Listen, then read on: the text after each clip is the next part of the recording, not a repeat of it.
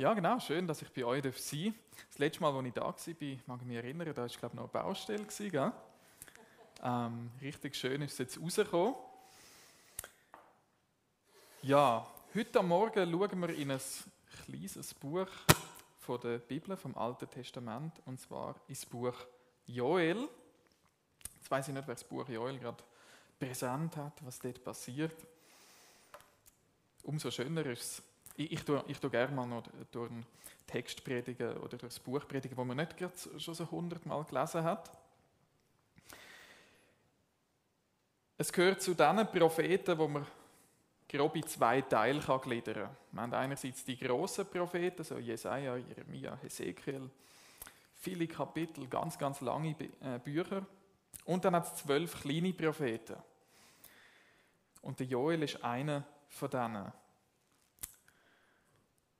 Ja, was ist in diesem Buch? Es ist ein Buch, wo man wie eigentlich durch die Bibel durch Hoffnung und Gnade findet. Aber man findet auch Buß, Reue, sogar Gericht und Wiederherstellung von einem Volk, wo mitten im Chaos am untersten Punkt einen gnädigen Gott findet.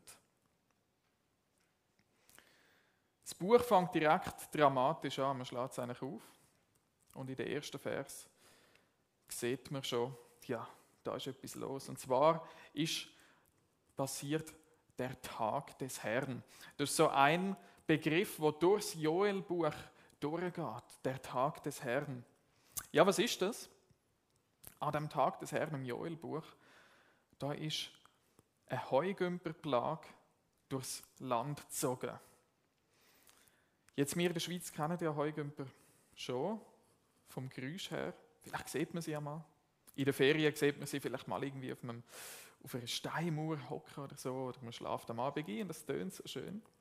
Und wenn man mal auf YouTube Videos schaut, so Reportagen, wie so eine Heugümperplage aussieht, das ist schon einmal eine ganz andere Liga. Das ist wirklich etwa 10 Levels höher, 10 Levels höher hoppla, als alles, was wir kennen.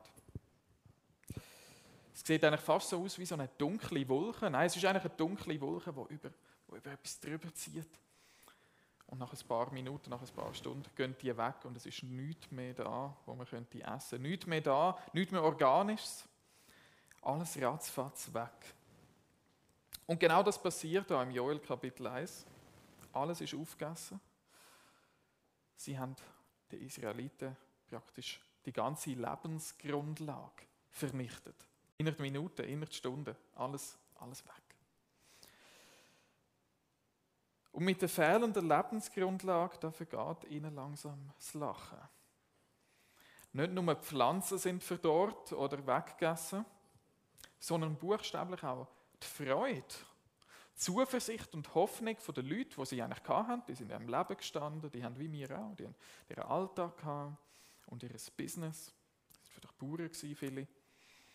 Tja, ist plötzlich alles weg. Sie sind am Rand vom Abgrund gsi. Es bleibt ihnen nur noch Trauer und Klage.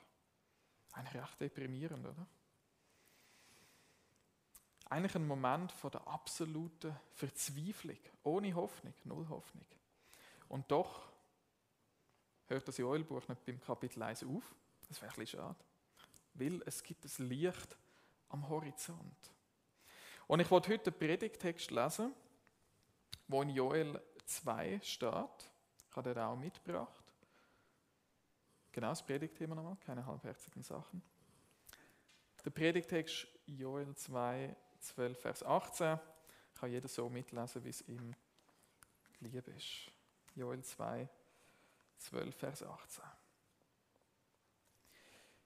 Doch auch jetzt noch so lautet der Ausspruch des Herrn. Kehrt um zu mir mit eurem ganzen Herzen, mit Fasten, Weinen und Klagen. So zerreißt denn eure Herzen statt eurer Kleider und kehrt zurück zu dem Herrn, eurem Gott. Denn er ist gnädig und barmherzig, langsam zum Zorn und reich an Güte. Und er lässt sich des Übels gereuen. Vielleicht lässt er es sich jetzt auch noch gereuen und lässt hinter sich noch einen Segen zurück, nämlich Speisopfer und Trankopfer für den Herrn, euren Gott. Stoßt in die Posaune auf dem Zion, ordnet ein heiliges Fasten an, ruft, ein allgemeine, ruft eine allgemeine Versammlung aus. Genau, danke fürs Weiterschalten. Versammelt das Volk, heiligt die Gemeinde, bringt die Ältesten herbei. Lasst die Kinder und die Säuglinge zu mir zusammenkommen. Der Bräutigam trete aus aus seiner Kammer und die Braut aus ihrem Gemach. Zwischen der Vorhalle und dem Altar sollen die Priester, die Diener des Herrn, weinen und so beten. Verschone, Herr, dein Volk und gib dein Erbteil nicht der Schande preis, dass sie den Heiden zum Spott dienen. Warum soll man unter den Heidenvölkern sagen, wo ist nur ihr Gott? Da geriet der Herr in Eifer für sein Land und hatte Erbarmen mit seinem Volk. Ja, warum ist überhaupt die Heugümperplage übers Land gezogen? Jetzt die, die sich schon gut in der Bibel auskennen, die wissen, dass im Alten Testament eigentlich so ein wiederkehrendes Thema immer und immer wieder ist, dass die Israeliten, und das zeigt eigentlich wie so, was ist im Mensch drin, aber in dem Bild der Israeliten, sie werden untreu Gott gegenüber, ungehorsam. Und zwar immer und immer wieder, über Hunderte, Tausende von Jahren, könnte man fast sagen. Und die Heugümperplage ist wieder eine von diesen Momenten, wo Gott ihnen wie so einen Schuss vor den Bug gibt. Oder ihr kennt das Bild von so einem Schiff, also stellt euch vor, ein Kriegsschiff, das ein Patrouillier ist und ein anderes Schiff, das nicht folgt. Bevor man dann voll aufs Schiff schießt, schießt es zuerst mal einen Schuss vor den Bug durch.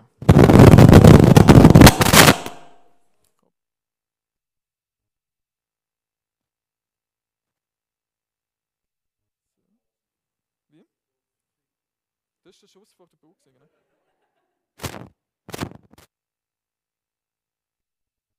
So, nochmal einen vorsichtigen Test. Du, jetzt ist ein Wackelkontakt. Genau. Aber jetzt sind wir wach. Vielleicht ist das wie so der, Schuss vor dem Bug äh, in Audioform.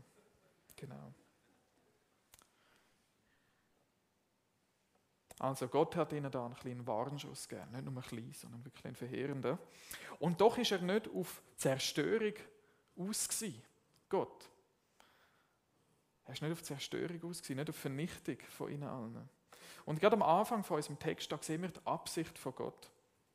In Vers 12. Was heißt, kehrt zurück zu mir mit eurem ganzen Herzen. Sein Ziel ist nicht, dass sie zugrunde gehen, dass sie sterben müssen, sondern sein Ziel ist, dass sie wieder auf den rechten Weg zurückkommen, zu Gott. Mit ihm zusammen weitergehen, den Lebensweg, ihm wieder gehorsam sind, ihm folgen, ihm treu sind. Sie sind recht lang, muss man schon sagen, mit, mit einem Fuß bei Gott gewesen. Und mit dem anderen Fuß lesen wir, sind sie so ein bisschen wie anderen Götter gewesen. Die haben dann, wie haben die geheißen, Baal, Aschera und so weiter. Ein kleines Doppelprogramm gefahren, also mit dem einen Fuß bei Gott, ein bisschen Gesetze eingehalten, mit dem anderen Fuß bei anderen Göttern und so weiter. Und jetzt weiß ich nicht, wie es dir geht, aber wenn ich an, an Umkehr denke, gerade so, besonders ein bisschen im evangelikalen Kontext, Umkehr, das ist doch etwas Freudiges eigentlich, etwas Positives. Und das ist es auch, versteht mich nicht falsch, aber im ersten Moment von der Umkehr können auch ganz andere Auswirkungen möglich sein. Und zwar geht es weiter. Statt kehrt zurück zu mir mit Fasten und unter Tränen und in Trauer. Jetzt könnte man ganz zynisch sein und sagen, ja gut, wenn, wenn du nichts mehr zu essen hast, dann gut, dann ist Fasten auch nicht mehr so weit weg. Aber da ist etwas anderes damit gemeint. Es geht beim Fasten nicht unbedingt darum, sich selber zu schaden, weil man gerade eh nichts zu essen hat, sagen, ja gut, jetzt mache ich ja noch eine Fastensession. Sondern es geht eigentlich beim Fasten darum, wenn man es heute macht, geht es darum, die freie Zeit, also die Zeit, die frei wird, die man sonst mit Essen verbringt, zu nutzen, um bewusst sich auf Gott zuzurichten, sich auf ihn zu konzentrieren, Zeit haben für Gebet, Gemeinschaft mit Gott, Bibel lesen, jetzt in unserem Fall. Es ist eine Möglichkeit, zum Ablenkungen auf die Seite zu zum erkennen, was Gott mit dem Leben vorhat, mit meinem Leben. Im Fall vom Text mit dem Leben der Israeliten, mit dem Volk. Wo geht es an? Wie soll es weitergehen? Es ist also ein Weis und Weg, zum von meinen eigenen Bedürfnissen loszulassen, von meinen eigenen Aktionen, was ich mache, von meinem Denken und den Blick darauf zu richten, was hat Gott zu sagen? Was sagt er? Was findet er eigentlich dazu? Und jetzt fordert Gott die Israeliten auf, umzukehren mit Fasten und unter Tränen und in Trauer. Das heißt, der Umkehr ist eigentlich nicht immer nur etwas Positives, etwas, äh, ein Spaziergang, wo man so mal macht und es ist nur, nur toll, überall nur Vögel zwitschern.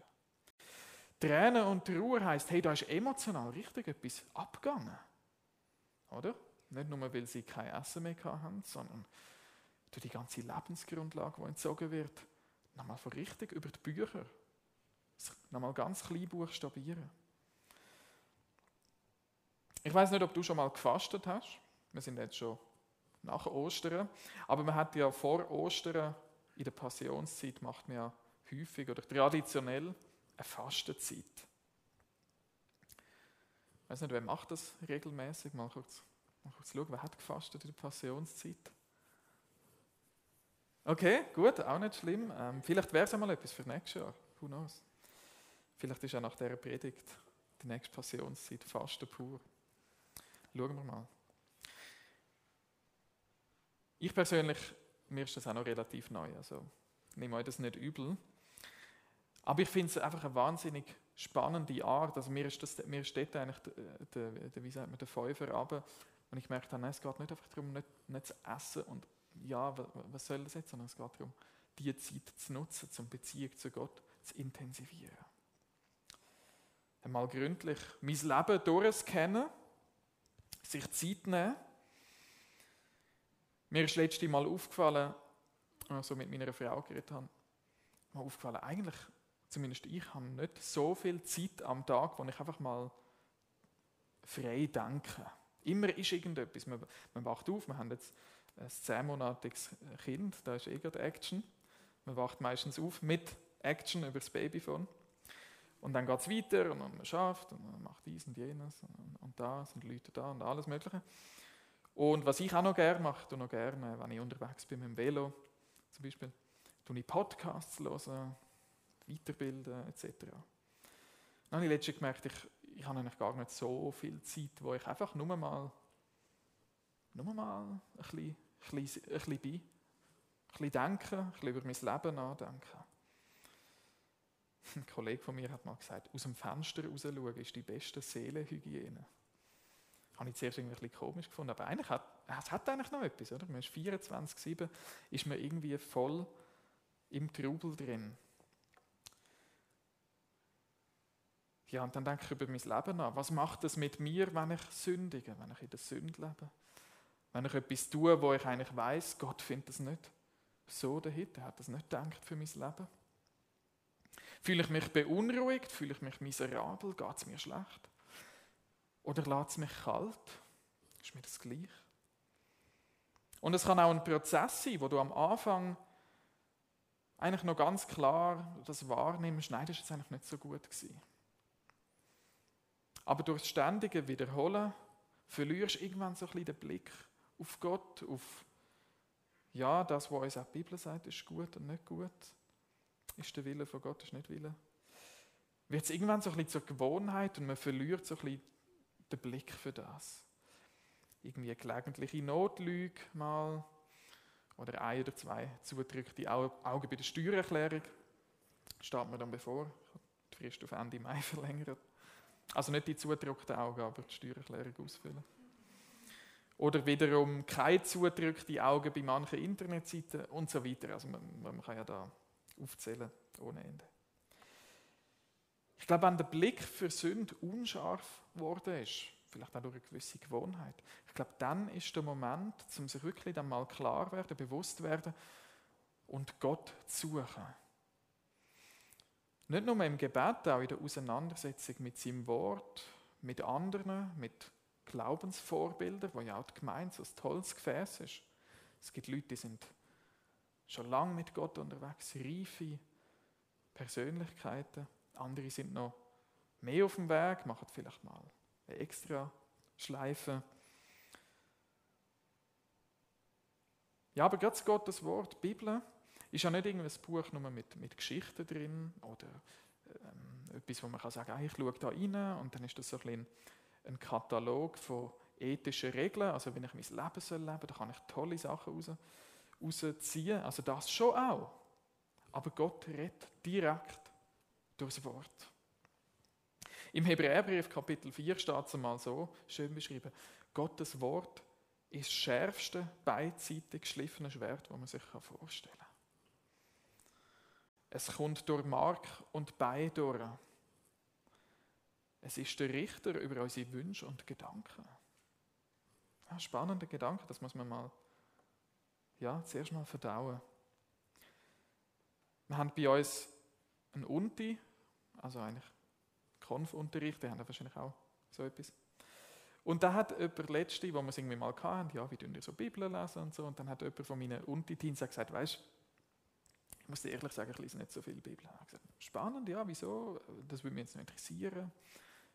Ja, brauchst du irgendwo ein bisschen Hilfe? Kann ich dir etwas helfen? Dann hat sie gesagt, nein, das ist nicht das Problem. Das Problem ist immer, wenn ich die Bibel lese, dann merke ich, dass ich gar nicht so lebe, wie, wie es Gott eigentlich gerne von mir möchte. Dann habe ich gesagt, hey, das finde ich eine super Aussage. Also natürlich würde ich mir wünschen, dass es in Zukunft dann zu einem Umdenken kommt. Aber ich habe es so toll gefunden, weil im Prinzip hat sie eigentlich genau das gesagt, wo eigentlich wahrscheinlich viele denken sagen, das ist mir irgendwie. Da werde ich konfrontiert mit meinem Lebensstil.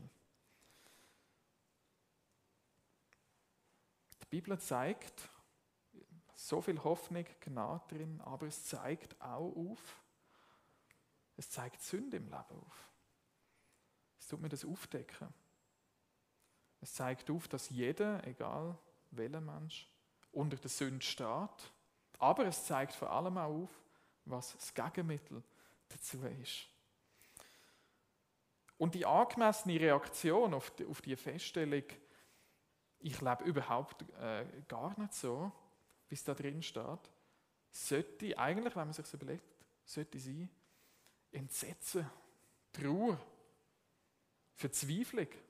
Wo du merkst, ich kann unmöglich erfüllen, was es braucht, um so ein gottgefälliges Leben führen. Unmöglich. In den ersten paar Büchern Mose, das Gesetz, kann keiner erfüllen. Jeder, jeder scheitert daran. Jeder. Die Israeliten haben ihre Trauer traditionell so ausgedrückt, dass sie ihre Kleider zerrissen haben. Ich ziehe jetzt die Jacke nicht ab wegen, wegen Wackelkontakt, aber stellt euch mal vor, ich würde jetzt die Jacke da so nehmen, richtig, die ist richtig abeinander gerissen. Und jetzt sagt Gott etwas Spannendes in unserem Bibeltext. Er sagt, nein, nein, zerreißen nicht eure Kleider. Jeder kann Kleider zerreißen, aber es muss nichts heißen. Es muss euch vor allem das Herz zerreißen. Und da kommt ja das Papierherz hinzu, wo du dich vorher gefragt hast, wo das herkommt. Es muss euch das Herz zerreißen. Also da symbolisch abeinander.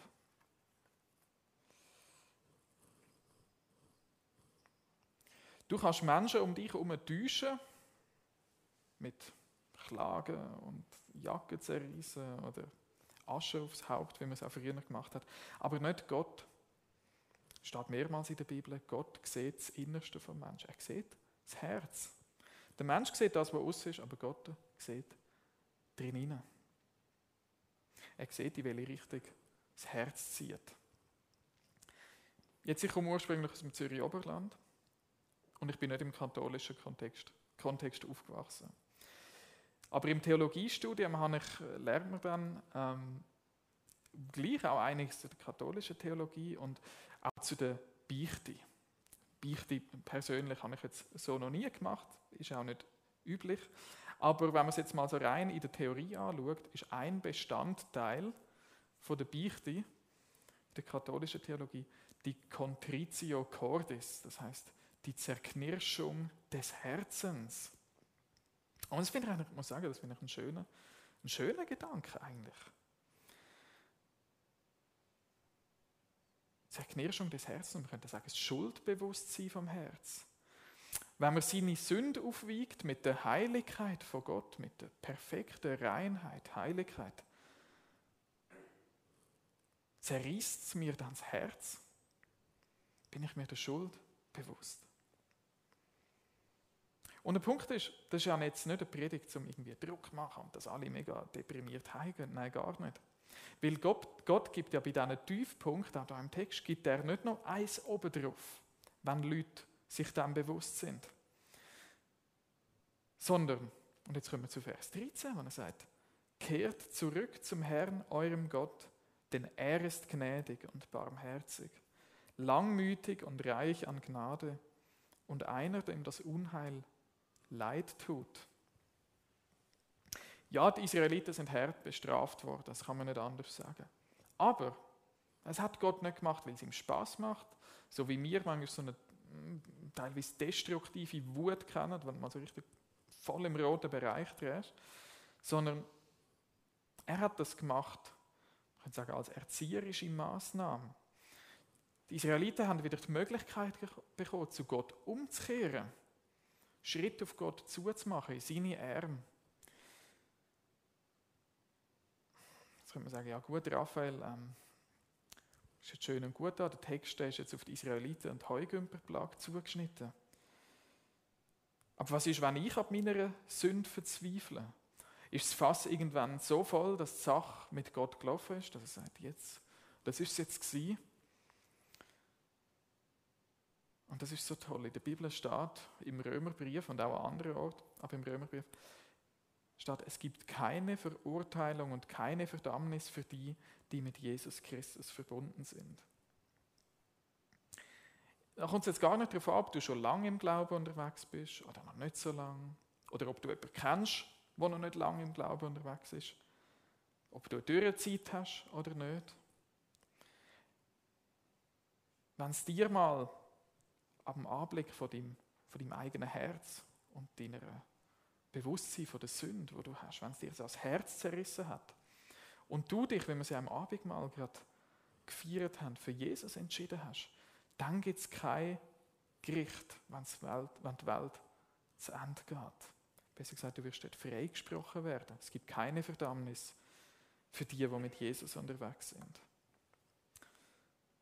Aber das Stichwort ist, ist auch der Predigt, Titel mit ganzem Herz unterwegs sein.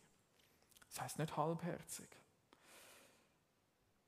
Und es gibt ja, man, man kennt es, kennt es vielleicht vom Umfeld, vielleicht von euch selber, ähm, gerade auch im christlichen Glauben Leute, die eher so ein eine Fassade aufsetzen, mit einer Fassade unterwegs sind und nicht mit dem Herz. Und jetzt stellen wir uns mal etwas vor.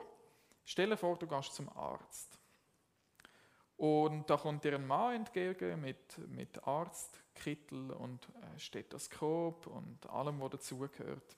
Sogar im richtigen Fach Chinesisch. Und im ersten Moment denkst du, alles, alles gut, das stimmt alles, macht alles Sinn. Und dann bist du im Gespräch und du willst es ein bisschen genauer wissen. Du hast vielleicht selber fünf Minuten an der sogenannten Google University verbracht, um zu recherchieren, was jetzt das Buch weh soll. Und du kommst ins Gespräch, die tiefer bohren, stellst Fragen und irgendwo merkst du, äh, die Person, die kommt ein bisschen ins Wanken. Okay, gut, kann passieren, kein Mensch weiß alles. Und, aber je mehr du im Gespräch bist, je mehr du nachfragst, merkst du irgendwie, der Mann ist, äh, der ist gar kein Arzt, der ist gar kein Mediziner. Der tut nur so. Innerlich hat er keine medizinische Ausbildung. Und ganz ähnlich kann auch bei uns Tendenz sein, dass wir wie so eine Fassade aufbauen, wo im ersten Moment standhaltet und vielleicht auch noch im zweiten Moment. Weil bei den Israeliten zur Zeit von Joel, wenn man von außen angeschaut hat, bin ich mir sicher, da hättest du so im ersten Blick können sagen, doch, das stimmt doch alles, da die, die tun auch Opfer und machen dies und jenes, die sind doch sicher gläubig, so mit Tradition und Tempel und allem. Aber das war scheinbar nicht der Fall. Gewesen. Scheinbar eine Fassade bei den allermeisten. Und jeder wird zur Umkehr aufgefordert von Gott. Im Vers 16 steht, sagt Gott, versammelt das Volk und kehrt um. Tut Buße. Wenn man es jetzt auf uns bezieht, kann man sagen, ja gut, das betrifft jetzt nicht mich, sollen die anderen zuerst, äh, Moment, und die Ältesten sollen auch kommen. Das steht vor allem aufs Alter bezogen, also nicht wie, wie wir es heute meinen Ältesten, sondern es ist wirklich die vom Alter mäßig die Ältesten. Ich sage, ja, aber ich habe doch nichts Falsches. Sogar die, sogar Züglinge sollen kommen es passt gerade schlecht, ich habe gerade einen wichtigen Termin. Sogar Bräutigam und, und Brut sollen kommen, aus der Kamera. Musst du dir mal vorstellen. Also mich jetzt bei Hochzeit massiv äh, genervt, wenn ich dort irgendwie kurz vor der Hochzeit an einen gekommen wäre und sagt, blasen die ganze Sache ab, wir gehen, wir gehen jetzt Buß tun. Habe ich gesagt, komm, also, das kann jetzt auch noch warten bis morgen, oder? Hey, aber das ist eindrücklich. Das ist doch wirklich eindrücklich. Sogar der Säugling, Brut, Brütigam, alle sollen trauern. Jeder ist gefragt. Aber ist das nicht unfair? Die einen haben sicher gedacht, ja, aber mein Nachbar, der, der ist noch mal ein paar Etagen schlimmer als ich. Der hat doch auch so einen Porzellanball im Garten. Porzellan Aschera. Ich weiß nicht, vielleicht hat es das mal gesagt, so, so als Deko. Ähm, der soll doch mal beim Tempel antanzen und seine Kleider zerreißen, aber doch nicht ich. Ich habe doch nichts Falsches gemacht. Und Babys, ich meine, ist das nicht ungerecht? Und da müssen wir immer aufpassen, mit welchem Menschenbild wir so einen Text angehen. Gerade seit der Aufklärung, Aufklärung ist der Mainstream, dass der Mensch aus sich heraus gut sein kann, gut ist. Man glaubt heute gern an das Gute im Mensch. Hat man auch schon öfter gehört, oder? Das Gute im Mensch. Und die Bild zeigt uns ein anderes Menschenbild auf, was eigentlich nicht so die beliebte Meinung ist. Auch wieder im Römerbrief. Und es zitiert dort, Paulus zitiert da Psalm 14, wo es heißt, keiner ist gerecht, auch nicht einer. Keiner ist klug, keiner fragt nach Gott. Alle sind vom richtigen Weg abgewichen. Keinen einzigen kann Gott noch gebrauchen. Keiner handelt so, wie es gut wäre, nicht ein einziger. Darum sind damals ausnahmslos alle Israeliten gefragt gewesen. Sind alle gefragt gewesen, zu trauern, über die Bücher gehen, das Herz zerreißen lassen was hat die skurrile Vorstellung mit heute noch zu tun, wenn, wenn statt brüllen die Priester im Tempel, in der Vorhalle vom Altar, wo sagen, ja, hey, hab Mitleid mit dem Volk, lass nicht zu Grund gehen. Gilt heute genau noch so, auch heute ist keiner gerecht. Egal wie bildet einer ist, keiner handelt so, wie es gut wäre, auch nicht ein einziger komplett 100% gut. Und darum ist es hochaktuell, es zerreißt auch heute noch Menschen das Herz. Es soll auch heute noch Menschen das Herz zerreißen. Wenn sie ihre Sünde aufwiegen mit der Herrlichkeit von Gott, mit der Heiligkeit von Gott. Leute, die vor Gott kommen und sagen, hey, hab Mitleid mit dem Volk, deinen Menschen. Dass die Menschen merken, hey, sie müssen umkehren von ihrem Weg, wo sie tun. Das ist immer noch aktuell. Ich weiß nicht, vielleicht haben ihr auch ein Gebetstreffen oder so. Bei uns, also es ist nicht immer deprimierte Stimmung oder so, aber ein Teil vom, vom Gebetsabend ist, dass wir auch für Erweckung beten. Dass wir nicht kaltherzig denen gegenüber sind, was überhaupt nicht so sind wie wir, sondern im Gegenteil, dass, dass wir dafür beten, hey, Gott, du kannst Herzen bewegen, du kannst bewegen, dass es Leute das Herz zerreißt, dass sie einsehen, wie sie unterwegs sind. Und wir sehen, der Bibeltext vom Joel, im Joel 2, aber das ganze Buch, ist heute noch genauso relevant wie damals. Darum möchte ich dich heute einladen, bei der nächsten Gelegenheit, oder vielleicht hast du das am Abend mal gerade gemacht, ins Gebet zu gehen und dein Herz vor Gott zu prüfen. Mal so schauen, was habe ich für eine innere oder äußere Fassade? Habe ich eine? Wie sieht es da aus? Dass du dich fragst, wie sehr bist du mit ganzem Herz, mit ganzem Herz, mit ganzem Verstand bei der Sache dabei? Mit ganzem Herz, mit, mit halbem Herz, mit Viertelherz, vielleicht kann man es noch unterteilen, weiß nicht, Achtelherz. Oder gerade auf der Ersatzbank, geht vielleicht auch. Egal mit wie viel Prozent du mit dem Herz dabei bist, darfst du immer im Hinterkopf behalten, oder eigentlich sogar zuvorderst haben, wie es in Vers 13 steht. Gott ist gnädig und barmherzig. Seine Geduld ist groß, seine Liebe kennt kein Ende. Und solange sich die Erde dreht, ist gleich, ob du mit 0% oder 1% oder 50% dabei bist oder 99%, 100%. Gott entgegenzugehen ist immer möglich. Sein Angebot ist da, wie es im Joel-Buch steht. Er lädt es mal zu, dass man mal fast Schiffbruch erleidet.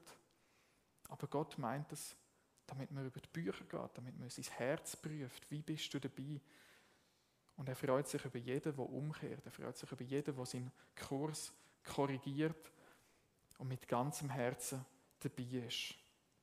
Amen. Wir wollen doch noch zusammen beten. Ja, Herr, du siehst unser Herz. Du siehst, wie, ja, wie wir es sogar schaffen, unehrlich zu uns selber zu sein. Du siehst alles, wie sie uns drin aussieht. Wir bitten dich, schenke Einsicht, dass es uns wirklich packt und mitnimmt und einfährt.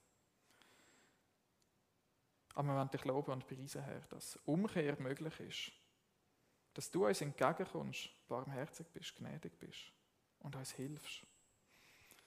Wir wollen dich auch besonders für die Menschen bitten, die, die dich noch nicht kennen, die noch nicht umgekehrt sind. Ja, es gibt so viel her, auch in dieser Stadt, in der ganzen Schweiz, in der ganzen Welt, die dich noch nicht kennen. Wir wollen dich bitten, Herr, du kannst Herzen bewegen. Schenk Gnade und Erweckung, dass Menschen zu dir dürfen finden. Amen.